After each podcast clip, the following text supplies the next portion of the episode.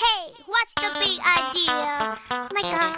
这是一座美丽的城堡，里面有一个神奇的时间隧道，它可以带我们穿越时空，游览于各个不同的梦幻世界，可以在时间的穿梭里往来环游世界，可以认识许多伟大的历史人物，并从他们身上学到智慧。热气球 Radio 有声故事隆重推出上下五千年，听历史讲故事，尽在热气球 Radio 有声电台。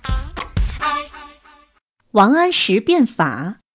宋朝自赵匡胤开国做了太祖，经过宋太宗、宋真宗、宋仁宗、宋英宗到宋神宗，这里已经是六代皇帝了。这时宋朝的政治已经很腐朽了，因为和西夏辽国连年打仗，和向他们交纳岁币物品，加上多得不得了的大官小官所用的工资公费。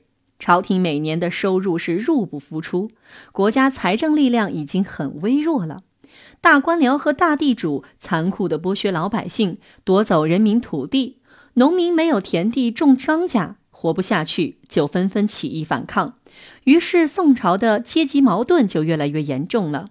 另外，官吏们不为民做主，办事儿很不认真，而且贪污成性，生活奢侈。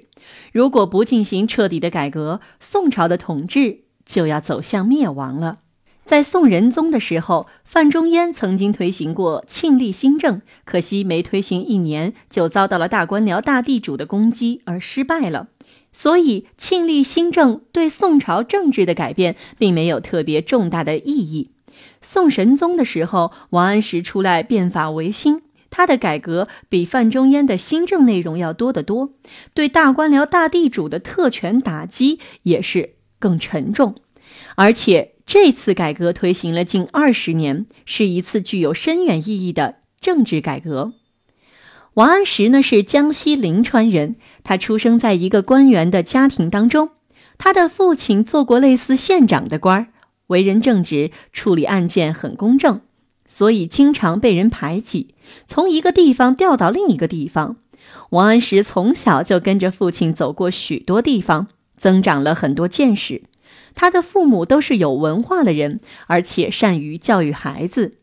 王安石从小就认真读书，他的兴趣很广泛，不管是经书、史书，还是诗歌、传奇，甚至医书，他都拿来看。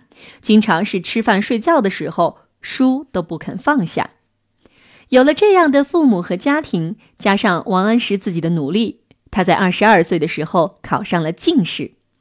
王安石不愿意在京城里无所事事的做官，却喜欢到地方上真正的做一点事情。于是，在他二十七岁的那一年，他到浙江的宁波做了县长。王安石去上任的时候，那里正在闹旱灾。原来以前的官吏只知道搜刮百姓的钱财，对水利生产和农业一点都不关心，把一个好端端的鱼米之乡变成了一个河里没水、地里大旱的灾区。面对这样严重的情况，王安石皱起了眉头。当年冬天，他就组织农民疏通河渠，并且亲自跑了十几个乡调查水利情况。在王安石的领导下，农民们不管是男女老少。都积极地参加修渠筑坝的劳动，终于把这里重新变成了一个山清水秀、鱼米丰收的好地方。当时的贫苦农民经常在青黄不接的季节向地主和大商人借钱，还的钱要高出原来借的钱好几倍，叫做高利贷。农民们如果还不起钱，就要卖掉全部家产，甚至卖掉自己的儿女，直到家破人亡。这里的老百姓过的就是这种悲惨的生活。王安石在这里当县长的时候，规定官府在农民青黄不接的时候，要把仓库里的粮食借给农民，秋收以后，农民还粮，收取的利息要比高利贷少多了。这样一来，农民的生活好过多了，而且官府也能得到一些利息。为了感谢王安石对人民做了许多好事。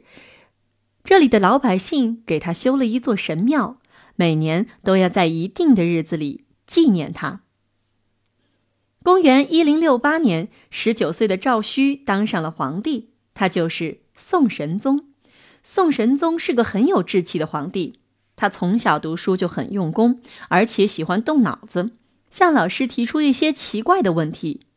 他看到宋朝被西夏和辽国欺负，却没有力量反攻，心里很着急，对朝廷的腐败现象也很痛恨。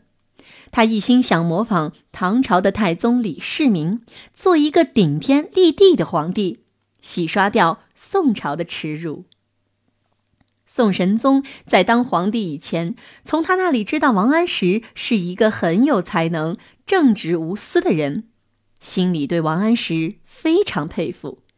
在他当上皇帝的第一年，他就召见正在江宁做官的王安石，两个人谈得很是投机。都有富国强兵、改革朝政的决心。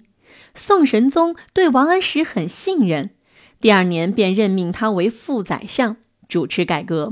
从此一直到宋神宗死去，这十几年改革，历史上叫做王安石变法。